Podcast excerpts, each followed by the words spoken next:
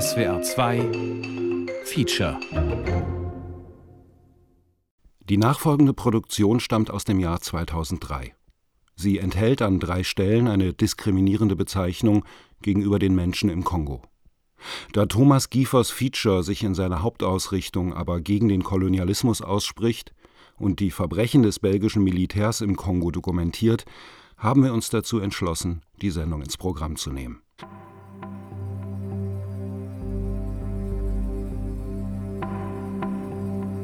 On vit avec les morts, ça c'est juste. Et moi je vis avec les morts. Oh non, je suis entouré de morts. Ich lebe mit den Toten. Ich bin umgeben von Toten. Von den zehn Kindern in meiner Familie habe ich vier sterben sehen. Von meinen eigenen fünf Kindern sind schon zwei gestorben. Und all die Freunde und Kollegen, die nicht mehr am Leben sind. Alors, dans ma carrière, tout ce que j'ai vu comme amis et tout qui sont morts. Si vous commencez à vivre et parler avec eux, ça devient intolérable. Wenn Sie einmal anfangen, mit den Toten zu leben und zu sprechen, das ist unerträglich. Und doch sind Sie da und beeinflussen meine Entscheidungen.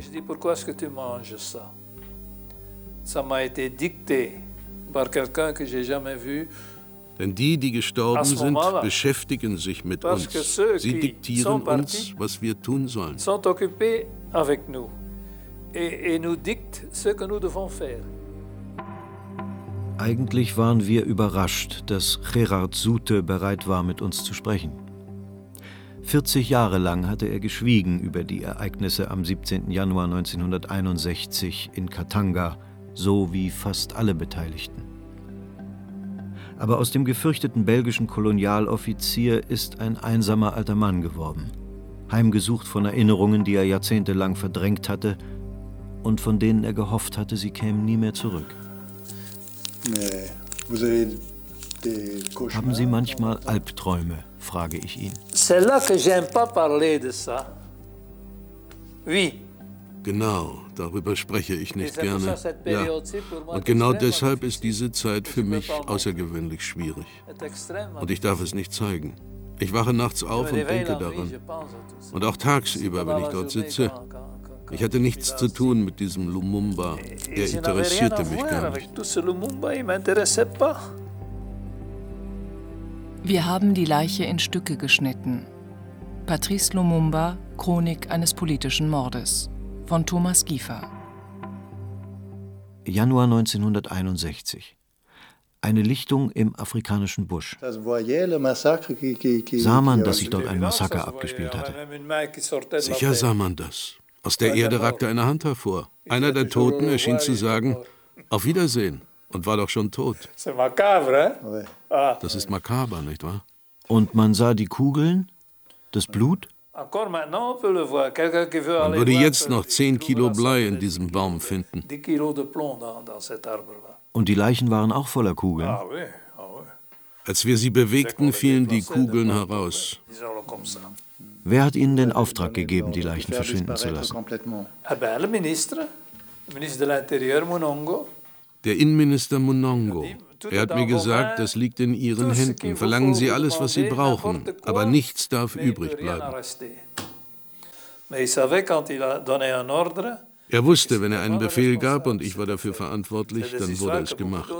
Andere hätten das niemals akzeptiert. Aber war es gut? War es schlecht? Ich konnte nie mit jemandem darüber diskutieren.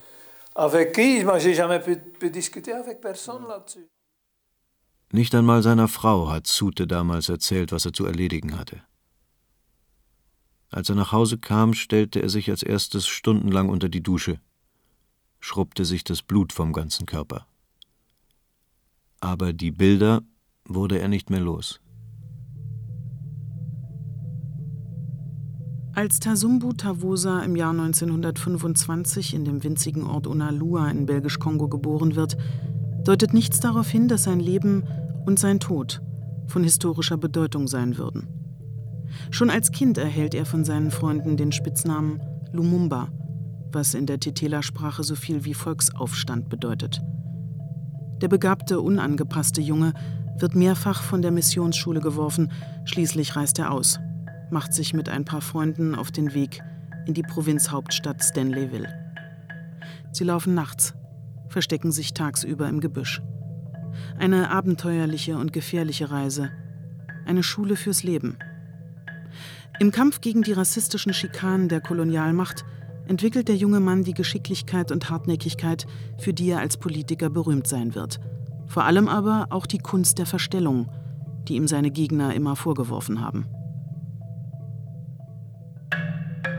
Ende der 50er Jahre. In Afrikas Kolonien erhebt sich der Ruf nach Freiheit. Einige Länder sind bereits unabhängig, doch alte ethnische Feindschaften bedrohen die neuen Nationalstaaten. Der Weg des kleinen Jungen aus dem Dorf an die Spitze der Unabhängigkeitsbewegung im Kongo erscheint wie ein modernes afrikanisches Märchen. Seine kurze politische Karriere verkörperte für uns alle den Traum einer neuen Gesellschaft, etwas, das man so lange erhofft hatte. Il était, je crois vraiment, le rêve d'une société nouvelle. Mit seiner Art zu reden, zu schreiben, sich auszudrücken, ein freier Mensch zu sein, hat er uns schrecklich beeindruckt.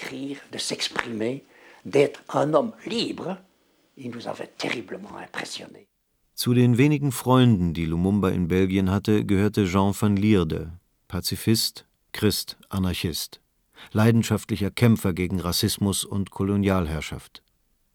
Das kleine Büro des heute 75-Jährigen im Brüsseler Stadtteil Ixelles quillt über von Dokumenten und politischen Erinnerungsstücken. Auf dem Schreibtisch steht noch die historische Schreibmaschine, auf der Lumumba damals seine Reden und Manifeste tippte, um die Belgier für die Unabhängigkeit der Kolonie zu gewinnen. Überzeugt hat er damit nur eine Handvoll linker Dritte Weltaktivisten wie Jean von Lierde. Er stand für den Traum von sozialer Gerechtigkeit. Gerechtigkeit gegen den Imperialismus und gegen den Kolonialismus. Patrice war wirklich ein freier Mensch, frei im Sinne von liberal. Das reichte, um ihn als Kind Moskaus zu denunzieren, als kommunistischen Agenten. des hommes coloniaux et des colons et des für die Leute, die nur einen Neger sahen, der nicht die Füße der Kolonisten leckte, wurde er dadurch schon zur Bedrohung.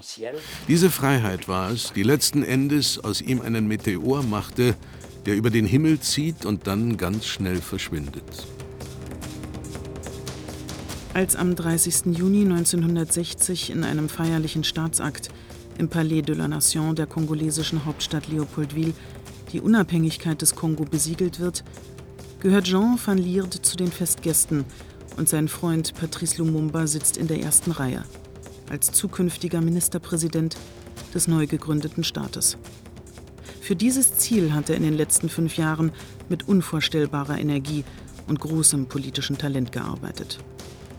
Sein Sieg bei den ersten freien Wahlen bedeutet eine herbe Enttäuschung für die Belgier. Bis zuletzt hatten sie gehofft, die Neger würden sich mit repräsentativen Regierungsämtern, mit Villen und Staatskarossen zufrieden geben und den belgischen Beratern auch nach der Unabhängigkeit den Rest überlassen, nämlich die Schlüsselpositionen in Armee, Wirtschaft und Verwaltung. Vor allem aber die Profite aus dem rohstoffreichen Land. In seiner Festrede preist der belgische König Baudouin die historischen Verdienste seines Großonkels Leopold, der die Kolonie vor 80 Jahren in Besitz genommen hat. Meine Herren, die Unabhängigkeit des Kongo ist der Erfolg des Werkes des genialen Leopold II. Von ihm begonnen mit hartnäckigem Mut und von Belgien mit Ausdauer zu Ende geführt. Et continué avec persévérance par la Belgique. Lumumba, der als Redner in dieser Feierstunde gar nicht eingeplant war, tritt einfach ans Mikrofon, ohne sich um das Protokoll zu kümmern. Schon bei seinen ersten Worten erstarren die Anwesenden. Statt sich an die Majestäten und Exzellenzen zu wenden, grüßt er die heute siegreichen Mitkämpfer für die Unabhängigkeit und zeichnet von der Kolonisation jener Schande des 20. Jahrhunderts ein ganz anderes Bild. Wir haben Ironie, Beleidigungen und Schläge ertragen müssen. Morgens, mittags und abends. Nur weil wir Neger waren.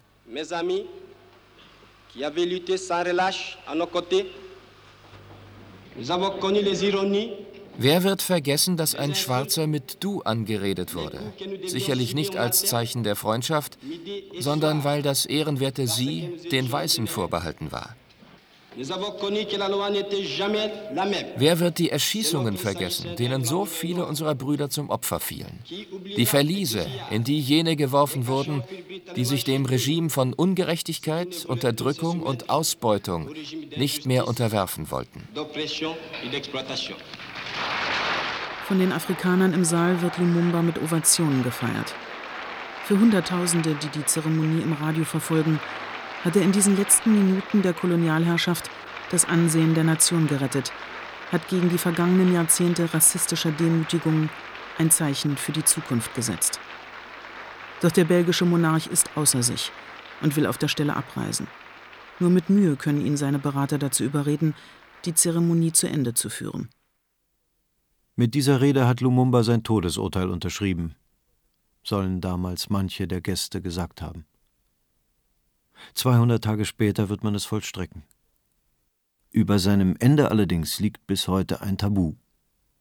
Niemand hier kennt den Ort oder die genauen Umstände seiner Ermordung.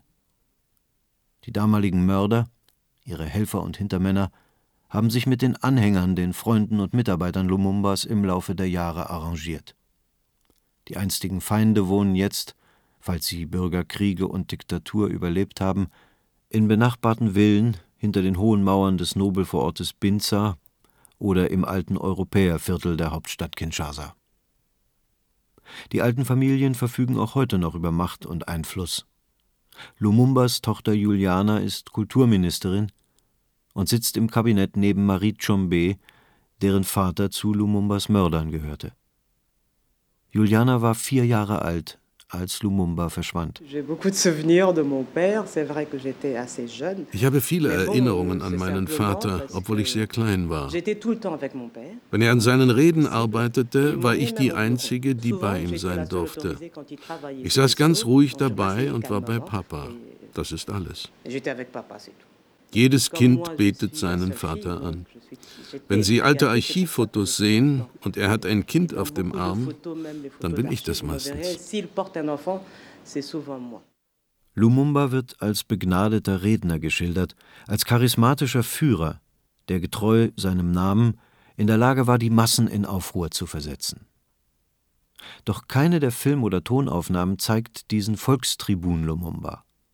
In den überlieferten Interviews wirkt er moderat, bemüht, den richtigen Ton zu treffen, überkorrekt gekleidet, fast erstaunt über den eigenen Erfolg.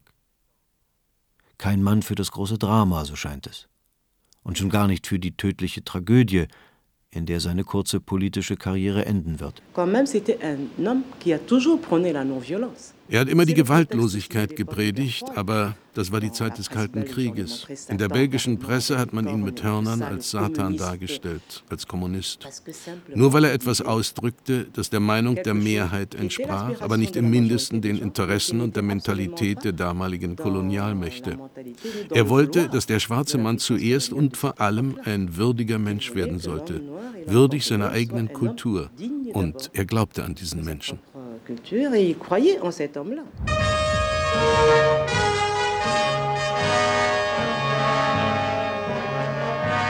In diesem Wagen wurde der italienische Konsul in Leopoldwil ermordet. Terror und Trümmer sind die Attribute einer Freiheit, die viele für verfrüht halten. Nicht einmal 100 Tage dauerte damals die Regierungszeit des gewählten Ministerpräsidenten. Eine Zeit, die unter dem Namen Kongo-Krise in unsere Geschichtsschreibung eingegangen ist. Kongo-Krise, das war in diesem Jahr 1960 das Etikett für die schockierenden Nachrichten, die ein Heer von Afrika-Korrespondenten aus dem Herzen der Finsternis in die zivilisierte Welt schickte. Bilder von schwarzem Chaos und blutiger Anarchie. Die Weißen fliehen vor der Wut des aufgepeitschten Pöbels.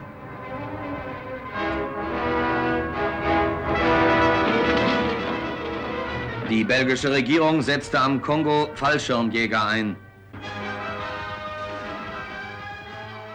Was ist geschehen? Nur fünf Tage nach der Übernahme der Amtsgeschäfte durch die Regierung Lumumba, ganze fünf Tage nach dem Ende der Kolonialherrschaft, kommt es in der ehemaligen Kolonialarmee zu einer folgenschweren Rebellion. Zunächst ein Aufstand der schwarzen Mannschaften gegen die belgischen Offiziere, die nicht daran denken, die Befehlsgewalt an die neuen Herren des Landes abzugeben. Doch der Protest gerät schnell außer Kontrolle. Weiße Offiziersfrauen werden von schwarzen Soldaten vergewaltigt, daraufhin verlassen Zehntausende belgischer Kolonisten in Panik das Land. Innerhalb von Tagen bricht alles zusammen. Die Produktion wird eingestellt, die Versorgung kommt zum Erliegen. Es ist das Chaos, das die belgischen Kolonialisten immer vorhergesagt und an dessen Entstehung sie nach Kräften mitgewirkt haben. Zum Ärger der Belgier geht Lumumba auf die Forderungen der Soldaten ein. Er entlässt den belgischen Oberbefehlshaber und ernennt einen Kongolesen zum neuen Stabschef, seinen Parteifreund Mobutu. In Katanga, der Provinz im äußersten Süden, sind jedoch bereits belgische Fallschirmjägerverbände gelandet und schlagen die Rebellion gewaltsam nieder. Getarnt als humanitäre Intervention unterstützen sie den pro-belgischen Provinzgouverneur Chombe bei der Abspaltung der reichen Kupferprovinz. Chombe, ein geschäftstüchtiger Lokalpolitiker mit dem Spitznamen Monsieur Ladenkasse, ist ein erbitterter Gegner Lumumbas. Unter dem Schutz belgischer Berater und Soldaten ruft er die Sezession Katangas aus, erklärt die Unabhängigkeit der reichsten Region des Landes. Die junge Republik Kongo ist von ihrer Haupteinnahmequelle abgeschnitten.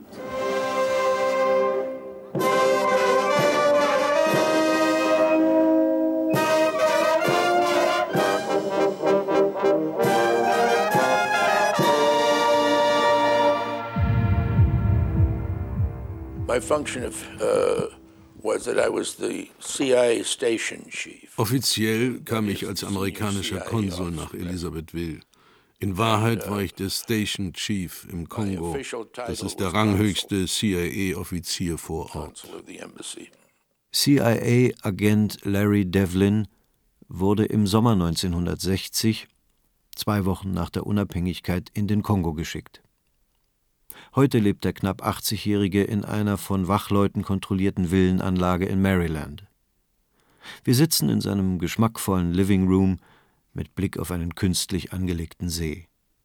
Neben dem Kamin erinnert ein mächtiger, geschnitzter Elefantenstoßzahn an die Jahre im Kongo. Für Devlin der Auftakt einer überaus erfolgreichen CIA-Karriere. Lumumba setzt in seinem Konflikt mit der ehemaligen Kolonialmacht Belgien große Hoffnungen auf die Amerikaner. Lumumba asked that American troops come in to replace the Belgians and throw the Belgians out. Lumumba kam in die Botschaft und verlangte, amerikanische Truppen sollten ins Land kommen und die Belgier rauswerfen. Doch Botschafter Timberlake verweist auf die Vereinten Nationen. Tatsächlich übernehmen UNO-Truppen innerhalb weniger Tage faktisch die Macht im Land, ohne jedoch, wie von Lumumba und seiner Regierung gefordert, die Sezession Katangas zu beenden. Auch ein spontaner Staatsbesuch Lumumbas in Washington und New York beim Sitz der Vereinten Nationen ändert nichts an der Weigerung der westlichen Staaten, die belgische Intervention in Katanga rückgängig zu machen. Vom amerikanischen Präsidenten wird der Dschungelpremier, wie ihn die Presse verächtlich nennt, gar nicht empfangen.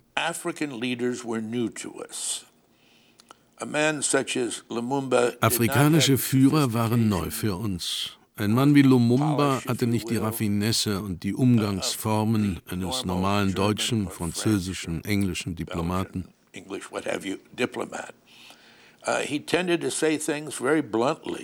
Ich denke, wir verstanden ihn nicht sehr gut und er verstand den Rest der Welt nicht. I think we just didn't understand him very well, and he certainly did not understand the rest of the world. Als sich eine weitere Provinz, die Diamantenregion Südkassai unter dem erbitterten Lumumba-Feind Kalonji, von der Zentralregierung lossagt, unterstützt vom belgischen Diamantenkonzern Forminière, geht Lumumba auf ein Angebot Khrushchevs ein und lässt seine Truppen in russischen Tupolevs an die Front transportieren. Innerhalb weniger Tage erobern sie die abtrünnige Provinzhauptstadt Bakwanga zurück und stoßen weiter in Richtung Katanga vor. In Washington löst die sowjetische Hilfe für den kongolesischen Politiker höchste Alarmstufe aus. Präsident Eisenhower geißelt die sowjetische Intervention und beauftragt seinen Stab mit einer radikalen Lösung des Problems. Im Interesse der freien Welt haben wir beschlossen, dass die Beseitigung Lumumbas unser vorrangiges Ziel ist. Kabelt die CIA-Zentrale ihrem Agenten Devlin in die kongolesische Hauptstadt. Gleichzeitig werden dem Station Chief bis zu 100.000 US-Dollar zur freien Verfügung gestellt, um die notwendigen Maßnahmen zu finanzieren. Als Devlin keine schnellen Erfolge vorweisen kann, drängt Präsident Eisenhower CIA-Chef Dulles zu aggressiveren Maßnahmen. Yes, I received a cable that uh, a senior officer that I would know by sight. Ich bekam ein Kabel, dass ein hochrangiger Offizier käme, um mir Instruktionen zu geben. Er identifizierte sich als Joe aus Paris. Ich war völlig überrascht, als er mir erklärte, dass sie Lumumba umlegen wollten. Ich hatte niemals davon gehört, dass die Agency in solche Dinge verwickelt war.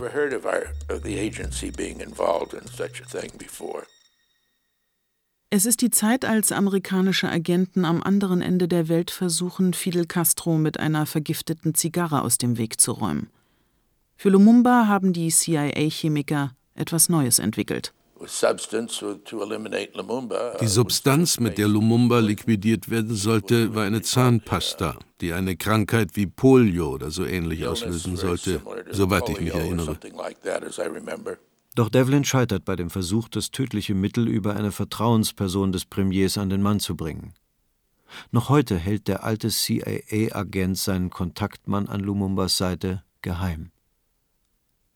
Weitere Mordkommandos werden über den großen Teich geschickt, mit Diplomatenpost trifft sogar ein Gewehr mit Zielfernrohr in der Botschaft ein. Es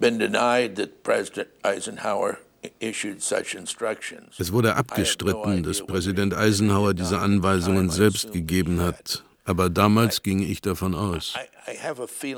Entweder ordnete er es an oder er wurde missverstanden. Ich jedenfalls glaubte damals, dass es eine Präsidentenorder war. Inzwischen gibt es keinen Zweifel mehr. Aktennotizen aus den Archiven des Weißen Hauses belegen, dass Eisenhower persönlich die Liquidierung Lumumbas angeregt hat. Mitte Juli 1960, zwei Wochen nach der Unabhängigkeit, bricht Lumumba aufgrund der belgischen Intervention in Katanga die diplomatischen Beziehungen zu der ehemaligen Kolonialmacht ab. Während der Botschafter das Land verlässt, bleiben tausende Belgier als Berater zurück. Die meisten von ihnen nach wie vor im Sold Belgiens und mit Billigung der kongolesischen Regierung. Längst ist Lumumba nicht mehr Herr im eigenen Land. Die Geldreserven des Kongo, die auf belgischen Banken deponiert sind, werden für den Regierungschef einfach gesperrt. Durch die Abspaltung Katangas fehlen auch die laufenden Exporteinnahmen, durch die der Staatshaushalt bisher bestritten wurde. Lumumba hat kein Geld, seine Beamten und Angestellten zu bezahlen. Ihm fehlen die Mittel für die notwendigsten öffentlichen Ausgaben. In dieser Situation erhält sein Konkurrent Mobutu von den Vereinten Nationen eine Million Dollar als Sold für seine Soldaten, angeblich um eine neue Rebellion zu verhindern. Damit ist der Machtkampf entschieden. Die rote Fahne ging nieder, als die kongolesische Armee in Leopoldville den ultranationalistischen Ministerpräsidenten Lumumba stürzte und die diplomatischen Vertreter Moskaus des Landes verwies. Mit der Verbrennung der sowjetischen Akten, Flugblätter und Propagandabroschüren fand das kommunistische Intrigenspiel gegen die UNO am Kongo ein vorläufiges Ende. Zum neuen starken Mann der jungen Republik machte sich der 30-jährige Oberst Desiré Mobutu, hinter dem der größte Teil der kongolesischen Truppen steht. Doch Lumumba gibt sich nicht geschlagen. Seine Popularität, auch in Teilen der Armee, gefährdet den Erfolg des Militärputschs. Also gehen die Mordpläne weiter. Auf Seiten der Belgier unter dem Codenamen Operation Barracuda. Erst 40 Jahre später hat man aus Korrespondenzen und Aktennotizen die staatlichen Mordpläne mühsam rekonstruieren können. Einige der Barracuda-Telegramme tragen die Unterschrift Colonel Marliers. Ja, sie wollten mir einen Profikiller schicken, um Lumumba zu erledigen. Der Botschafter Dupré gab mir zwar offiziell die Anweisung, nichts in der Richtung zu unternehmen, aber gleichzeitig kam aus Belgien der Druck, Lumumba zu liquidieren. Schließlich haben wir es mehr oder minder die Kongolesen machen lassen. Die haben ihre Verantwortung wahrgenommen. UNO-Generalsekretär Hammarskjöld gilt als persönlicher Gegner des Kongo-Premiers. Der schwedische Aristokrat verabscheut zwar Gewalt und würde sich an keinem Mordkomplott beteiligen, aber er tut sein Bestes, den unbequemen Politiker zu neutralisieren. Im November 1960, Lumumba selbst steht in Leopoldville unter Hausarrest, wird in New York in der Vollversammlung der Vereinten Nationen über den Kongo debattiert. Die USA verweigern Lumumba ein Visum und setzen alles daran, ein Ergebnis in ihrem Sinne zu erzielen. Zunächst gibt es unter den Mitgliedern der Weltorganisation eine Mehrheit aus kommunistischen und blockfreien Staaten, die die legal gewählte Regierung Lumumba unterstützen es war allgemein bekannt in den Korridoren und Lounges, dass die äußersten Druckmittel auf die Länder der Dritten Welt ausgeübt wurden, um sie dazu zu zwingen, ihre Stimme, wenn nicht ihre Überzeugung, zu ändern. Von Zustimmung zu Enthaltung und von Enthaltung zu Ablehnung. So beschreibt der damalige Leiter der Kongo-Mission, der Inder Dayal, die Debatte. Durch massive Erpressung und Stimmenkauf bei den Habenichtsen der Weltorganisation setzt sich das westliche Lager durch. Lumumba verliert auch international seinen Status als legitimer Regierungschef des Kongo.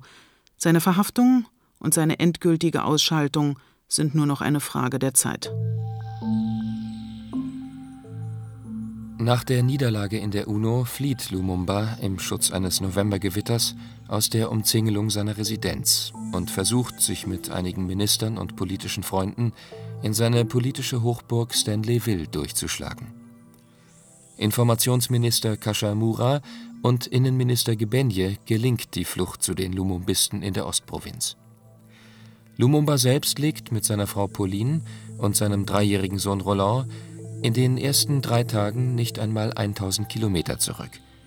In den Dörfern unterwegs wird er immer wieder von begeisterten Anhängern erkannt, muss Reden halten, verliert seinen lebenswichtigen Vorsprung. In Leopoldville hat man inzwischen sein Verschwinden bemerkt. Gilbert Pongo, der berüchtigte Polizeichef Mobutus, wird auf seine Fährte gesetzt. Die Suche wird von belgischen Flugzeugen unterstützt. Mobutus Berater, der belgische Agent Malière, hilft mit Geld und guten Ratschlägen.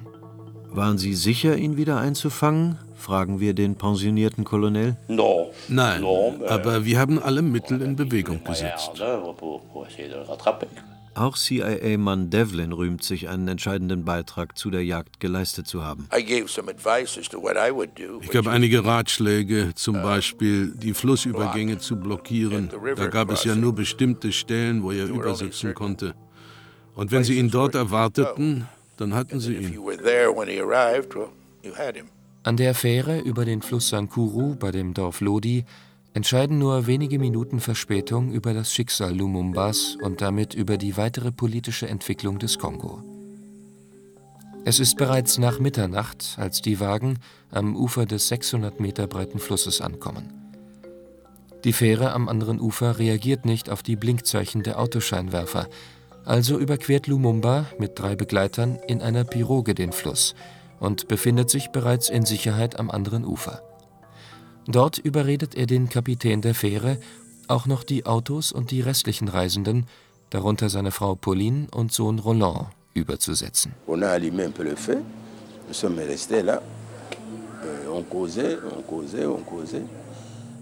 Als die Fähre unterwegs war, saßen wir mit Lumumba um ein Feuer, redeten miteinander, während wir auf das Boot warteten. Allons un peu voir au port. Qu'est-ce qui se passe? Nous avons regardé, il n'y avait pas de véhicule. Doch es dauerte viel zu lange. Lumumba wurde unruhig und wir gingen an die Anlegestelle, um nach dem Boot zu sehen. Als die Fähre noch zwei Meter entfernt war, sahen wir, dass die Autos gar nicht an Bord waren. Im gleichen Augenblick sprangen die Soldaten ans Ufer. Wir versteckten uns im Schilf, wurden aber eingekreist und festgenommen.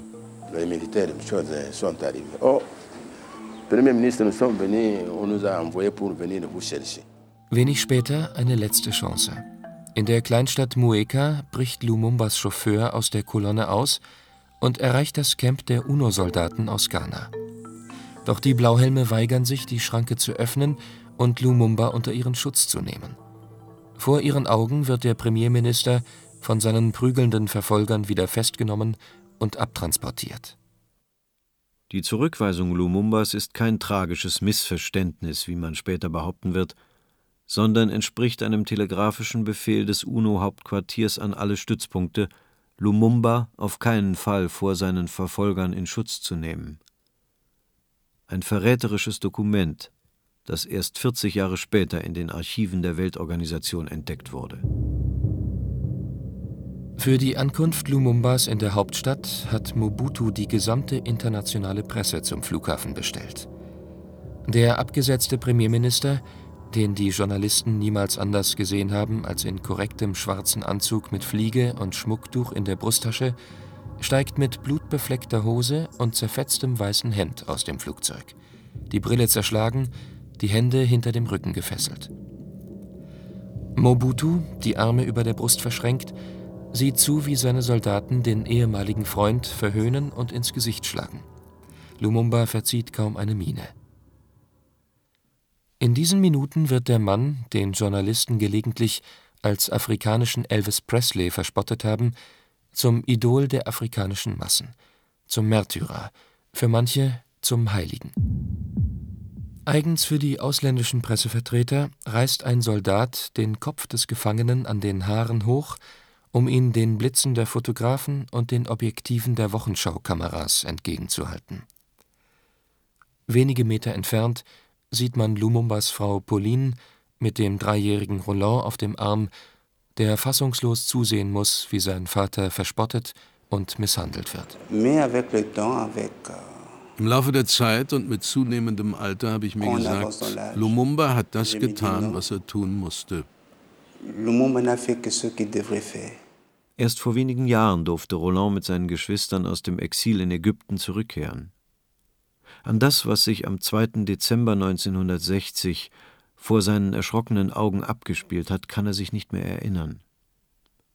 Er hat gelernt, mit den Bildern eines Vaters aufzuwachsen, den er nicht gekannt hat und mit dem Vermächtnis des letzten Briefes, den Lumumba aus der Gefangenschaft an seine Familie geschickt hat. Ich denke oft an den Satz in diesem Brief, in dem es heißt,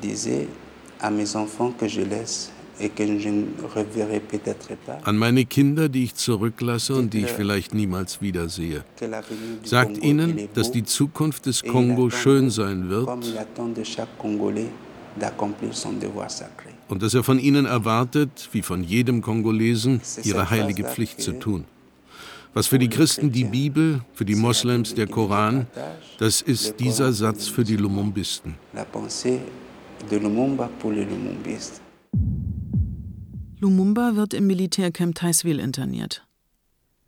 Es gelingt ihm sogar, eine Botschaft an den UNO-Generalsekretär zu übermitteln, in der er ihn auf zahlreiche Verstöße gegen die Menschenrechte und die Charta der Vereinten Nationen hinweist.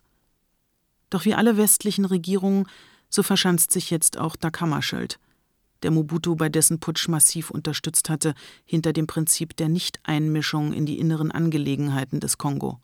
Und das, obwohl die brutalen Bilder von der Gefangennahme weltweite Empörung ausgelöst haben. Im Januar 1961, einen Monat nach Lumumbas Gefangennahme, kommt es zu Unruhen im Camp Ticeville. Ein Teil der Soldaten droht, den gestürzten Premierminister zu befreien. Der Volkstribun scheint geradezu magische Überredungskräfte zu besitzen. Davon ist auch Mobutus Militärberater Colonel Marliere überzeugt. Eines Tages haben wir gesagt, der will ausbrechen. Der ist in der Lage, in die Hauptstadt Leopoldville zurückzukommen mit den Schützenpanzern von Taisville. Er wäre tatsächlich fähig gewesen, die Truppen dort hinter sich zu bringen. Also hat Nendaka die Dinge in die Hand genommen. Victor Nendaka, vor kurzem noch Lumumbas engster Freund und Stellvertreter. Auch er hat die Fronten gewechselt, ist Mobutus Chef de Sûreté geworden, Leiter der berüchtigten Sicherheitspolizei, zuständig für die Unterdrückung der lumumbistischen Opposition. Er erhält von Mobutu den Auftrag, das Problem Lumumba zu lösen.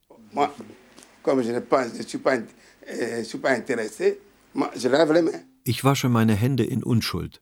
Ich habe nur Befehle ausgeführt, erklärt uns der heute 75-Jährige mit einer dramatischen Geste. Eifrig legt er uns einen Stapel Dokumente vor, die beweisen sollen, dass er an der Ermordung des einstigen Weggefährten unschuldig ist. Tatsächlich trägt das Papier, in dem die Reise Lumumbas in den Tod generalstabsmäßig geplant wird, die Handschrift von André Lahaye, einem belgischen Geheimagenten. Die Kommunikation und Logistik des Unternehmens hat sein Kollege Malière übernommen. Nendaka allerdings fällt der delikateste Teil der Operation zu. Er muss Lumumba und zwei seiner Minister Mpolo und Okito ohne Aufsehen aus dem Militärcamp bringen. Der listige Nendaka täuscht die Gefangenen mit der Behauptung, man wolle eine Regierung der nationalen Einheit bilden. Ein Vorschlag, den Lumumba stets vertreten hat, selbst noch aus seinem Gefängnis in Taisville heraus. Erst im Flugzeug haben sie die wahre Situation erkannt. Doch unterwegs hat Lumumba mich beschworen, um das Land zu retten, muss es eine Zusammenkunft zwischen ihm und Kasavubo, Mobutu sowie Chombe geben. Wir müssen alles tun, damit es ein Treffen zu viert gibt. Aber Nendaka lässt sich auf keine Diskussion ein. Auf der Weiterreise werden die drei derartig misshandelt, dass der australische Kapitän um die Stabilität der Maschine fürchtet und sich mit seinen belgischen und französischen Technikern im Cockpit einschließt. Halb bewusstlos geschlagen erreichen sie Katanga, den Teil des Landes, der nach wenigen Tagen der Unabhängigkeit faktisch wieder in den Status einer belgischen Kolonie zurückgekehrt ist. Denn hinter der Marionettenregierung Chombe steht nicht nur als finanzielles Fundament der Sezession die Minengesellschaft Union Minière, sondern auch ein massives Aufgebot von belgischen Verwaltungs- und Militärberatern, von Polizisten und Söldnern. Chombe, der selbsternannte Katanga-Präsident, hatte eigentlich keinen Wert auf die Überführung des brisanten Gefangenen gelegt. Doch Mitte Januar, die Meuterei in Taisville macht eine schnelle Entscheidung notwendig, wird er auch von belgischer Seite unter massiven Druck gesetzt. Colonel Marlière kabelt ein verschlüsseltes Telegramm nach Katanga, dessen Text er noch heute im Kopf hat. Bitte den Juden, Satan in Empfang zu nehmen. Mit verschmitztem Lächeln erklärt uns Malière den merkwürdigen Text des Telegramms. Ah in unserer Codesprache damals war Lumumba Satan. Übrigens hatte er etwas von einem Teufel. Seine Augen hatten etwas Satanisches. Und Chombe ist der Jude. Warum Jude? Demonstrativ reibt Malière Daumen und Zeigefinger aneinander und erwähnt den Spitznamen des geschäftstüchtigen Politikers. Ladenkasse. Als Chombe alias Monsieur Ladenkasse immer noch zögert, erhält er auch vom belgischen Afrikaminister Lord d'Aspremont Linden ein Telegramm. Der Minister insistiert persönlich bei Präsident Chombe, dass Lumumba in kürzester Frist nach Katanga gebracht werden kann. Chombe, der auf Gedeih und Verderb auf Belgien angewiesen ist, gibt schließlich die Landeerlaubnis.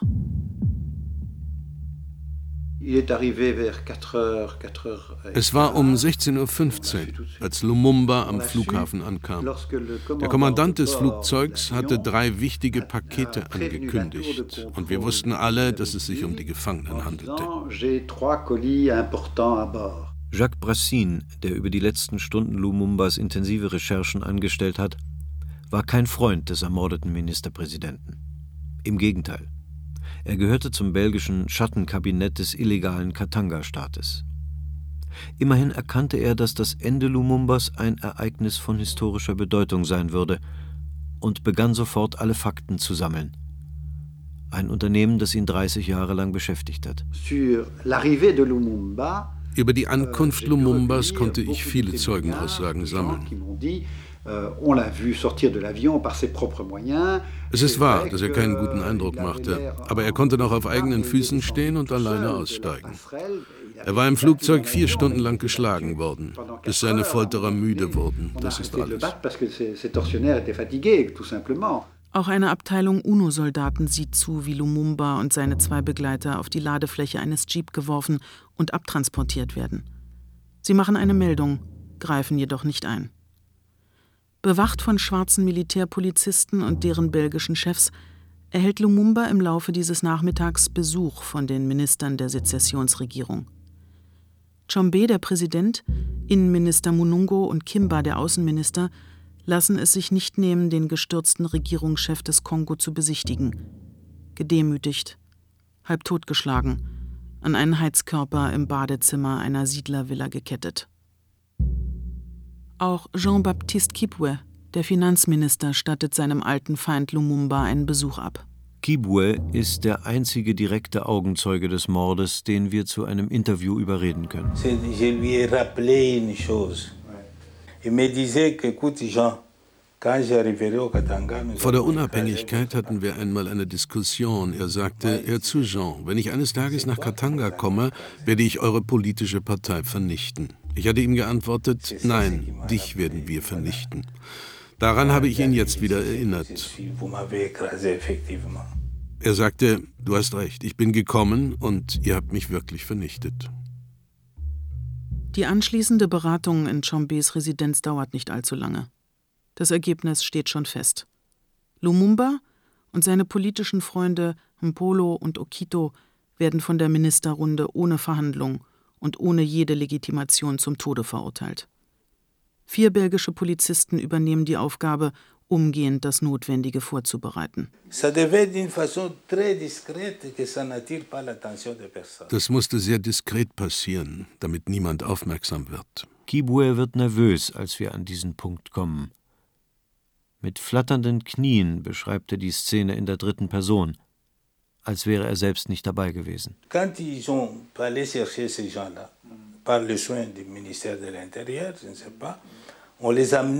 Ne die Verurteilten wurden abgeholt und man hat sie zum Präsidentenpalast gebracht. Es war abends gegen 20 oder 20.30 Uhr. Vom Präsidentenpalast sind sie zu dem Ort der Hinrichtung gefahren. Auf der Strecke nach Jadouville, heute Likasi, 50 Kilometer weit, haben sie eine Abzweigung genommen, die zur Elektrizitätszentrale geht. Und dort haben sie die Leute mit Maschinenpistolen hingerichtet.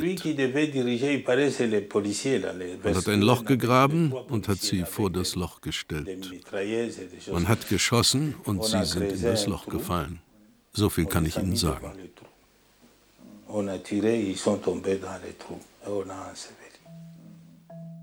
Es ist stockfinster. Die Exekution findet etwas abseits der Straße im Licht der Autoscheinwerfer statt.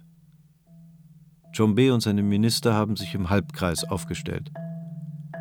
Als letzter wird Patrice Lumumba vor das Erschießungskommando geführt. Die Aufforderung des belgischen Offiziers Verschröre, noch ein Gebet zu sprechen, weist er zurück. 200 Tage sind vergangen, seit er in einer leidenschaftlichen Rede im Palais de la Nation mit dem belgischen Kolonialismus abgerechnet und das Land in die Unabhängigkeit geführt hat. Er ist keine 36 Jahre alt geworden.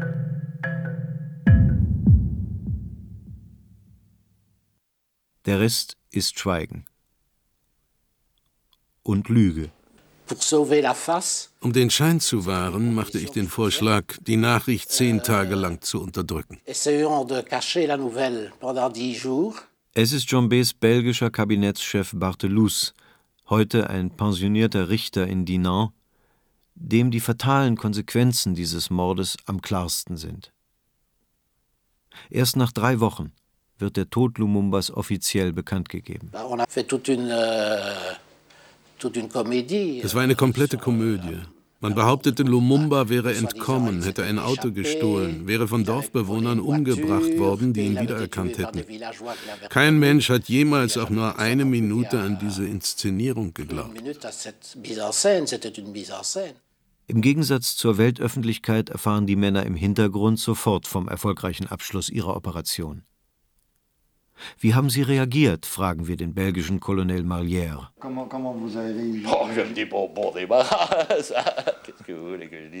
Gut, dass wir ihn los sind. Was sollte ich sonst sagen? Und CIA-Mann Devlin? Waren damit alle Probleme für ihn gelöst? Yes. Waren Sie froh? Froh ist vielleicht nicht das richtige Wort. Word. You're, you're busy. Here's one problem going. Now, what's the next problem? Das eine Problem geht, da ist das nächste.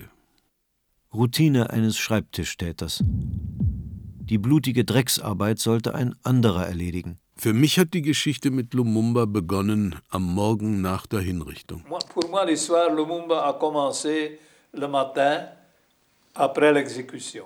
Der belgische Polizeikommissar Gerard Soute ist zu diesem Zeitpunkt von Belgien an die illegale Katanga-Regierung ausgeliehen. An diesem 18. Januar 1961 wird er zu Innenminister Munongo gerufen und erhält den Auftrag, die Opfer des nächtlichen Massakers spurlos verschwinden zu lassen. Also werden die Toten wieder ausgegraben und mit dem Auto an einen anderen Ort gefahren. Man hat Werkzeuge mitgebracht: Äxte, Messer, Sägen und einen großen Bottich mit Schwefelsäure aus dem Fundus der Union Minière. Wir waren betrunken, wir hatten eine Menge Whisky mitgenommen, um es machen zu können. Andernfalls hätten wir es nicht ertragen. Das war keine menschliche Arbeit. Man wird zum Tier. 200 Kilometer von der Hauptstadt, mitten im Busch, schlagen sie ihr Zelt auf und machen sich ans Werk. Eh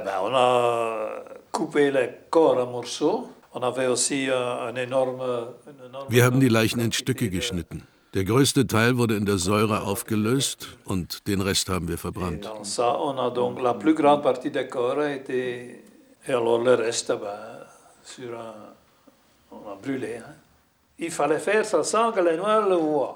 Wir mussten das tun, ohne dass die Schwarzen das sahen. Mitten im Wald. Das ist auch ein Problem. Wir waren nur zu zweit und mussten alles alleine machen.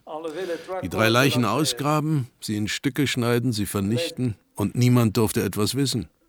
Und tatsächlich hat niemand etwas erfahren.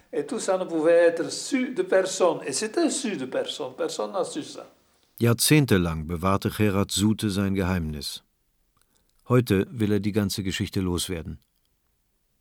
Wortlos steht der alte Mann auf, verschwindet für einige Minuten in einem der hinteren Zimmer seines Hauses. Als er zurückkommt, hält er ein kleines, in Plastikfolie verschnürtes Päckchen in der Hand. Ich habe meine Beweise aufgehoben. Ich kann Ihnen diese Zähne zeigen und jeder Zahnarzt kann beweisen, dass das die Zähne von Lumumba sind. Vielleicht habe ich sogar noch zwei, drei Finger. Bei der nächsten Gelegenheit, wenn ich mit meinem Boot auf der Nordsee segeln gehe, dann schmeiße ich alles über Bord. Weg damit. Es dauert eine Weile, bis der Ex-Polizist das sorgfältig verklebte Päckchen geöffnet hat. Dann reicht er uns seine Trophäe herüber. Zwei Schneidezähne, auf der Rückseite durch eine Goldverblendung miteinander verbunden. Sind die herausgefallen, frage ich. Herausgebrochen. Er hatte ein sehr gutes Gebiss.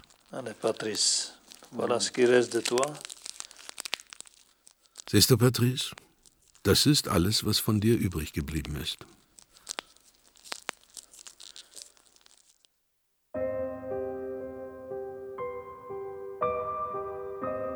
Als im Februar 1961 der Tod von Patrice Lumumba bekannt wird, trauern Millionen Menschen um den kongolesischen Politiker. Für die dritte Welt ist er zum Symbol der Befreiung vom Kolonialismus geworden, zum Helden der afrikanischen Einheit.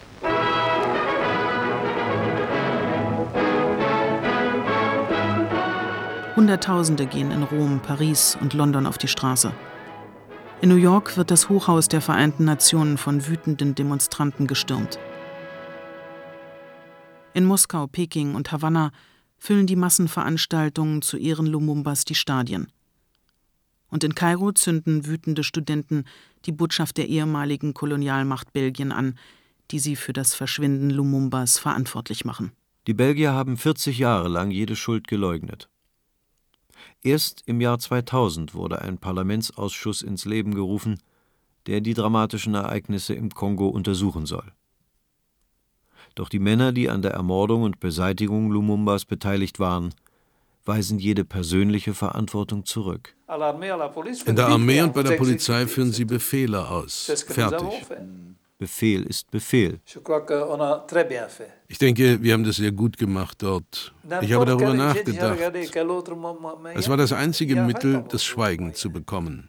Allgemeines Schweigen.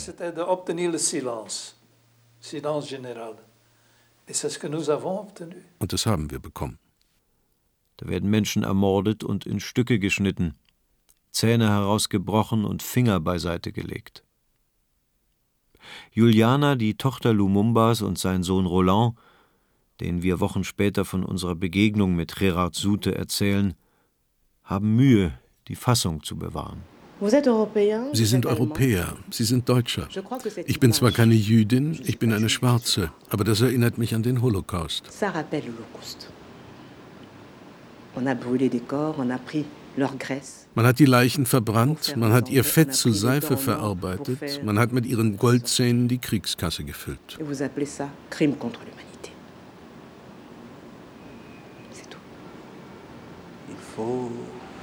peut-être en tant que journaliste occidental que vous voyez dans votre culture les clichés que, que vous faites.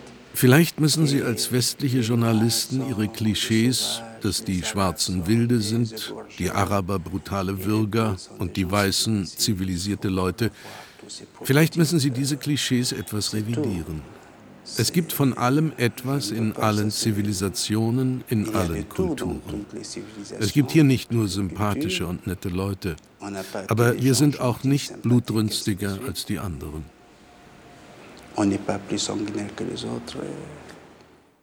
Kennen Sie Mörike? Fragt uns zum Abschied der Mann, der Lumumbas Leiche zersägt und in Schwefelsäure aufgelöst hat. Und dann rezitiert er sein Lieblingsgedicht. So, das heißt das verlassene Mägdlein. Ne? Früh, wann die Hähne krähen, ehe die Sternlein verschwinden, muss ich am Herde stehen, muss Feuer zünden.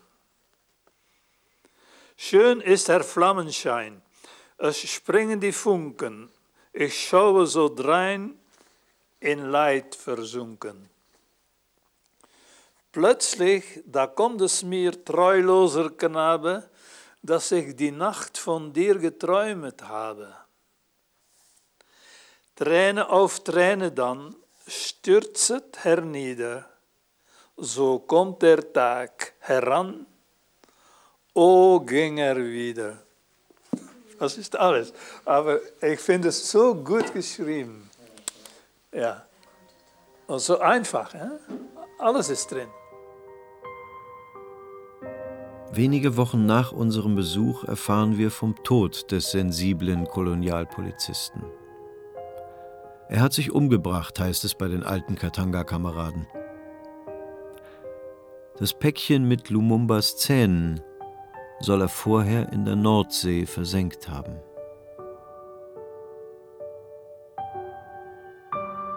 Wir haben die Leiche in Stücke geschnitten. Patrice Lumumba, Chronik eines politischen Mordes von Thomas Giefer. Es sprachen Hansi Jochmann, Burkhard Klausner, Philipp Scheppmann und Rolf Schult. Technische Realisation Herbert Kuhlmann und Kerstin Grimm, Regieassistenz Katja Wingen, Regie Christoph Pragua. Redaktion Gisela Korvis. Eine Produktion des Westdeutschen Rundfunks 2001